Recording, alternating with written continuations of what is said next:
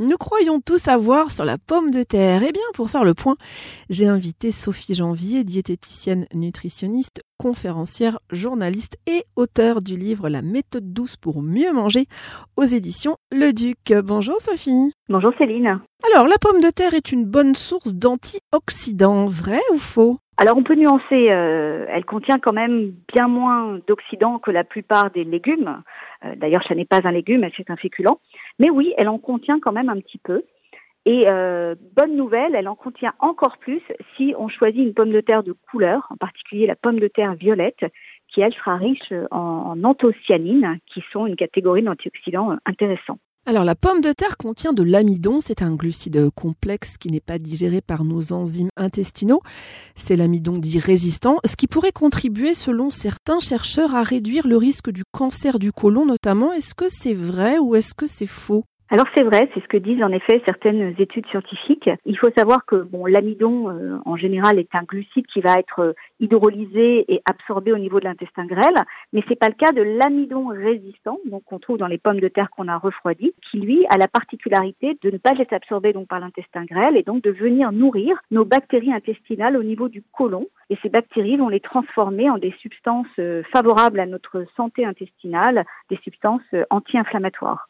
La patate douce peut être consommée par des personnes diabétiques, contrairement à la patate classique. Alors, est-ce que c'est une véritable info ou une intox totale, Sophie? Alors il y a du vrai dans tout ça parce que euh, la patate douce en fait ça a un index glycémique plus bas que la pomme de terre. Donc la patate douce, elle a un index glycémique autour de 50, alors que la pomme de terre classique peut avoir un index glycémique plutôt autour de 90-95. Mais il y a des petites nuances dans tout ça, à savoir que ça dépend un petit peu du mode de cuisson. Euh, par exemple, une pomme de terre classique cuite à la vapeur avec la peau aura un index glycémique de 65, alors que si elle est écrasée en purée ou cuite au four, eh bien là, ça monte à 90-95.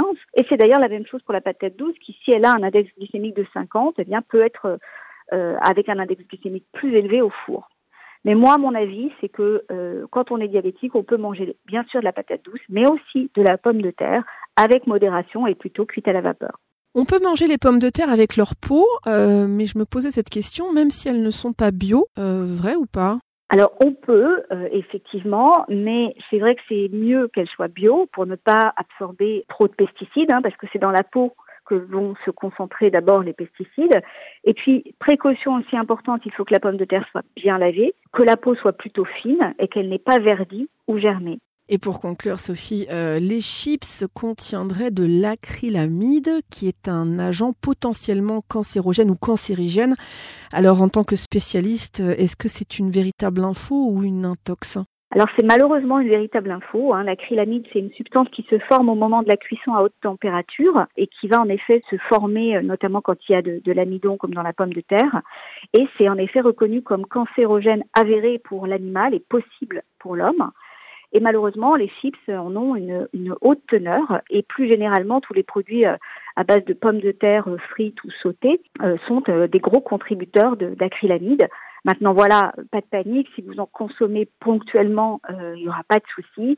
Mais si vous êtes des gros consommateurs de ce type de produits, oui, vous pouvez avoir des teneurs en acrylamide un peu importantes. Sophie Janvier, merci beaucoup pour ces précieux conseils. Merci à vous de m'avoir invité. Et je rappelle que vous êtes diététicienne, nutritionniste, journaliste, conférencière et également auteur notamment du livre La méthode douce pour mieux manger qui est paru aux éditions Le Duc. Et pour vous contacter, rendez-vous sur votre site sophiejanviernutritionniste.com.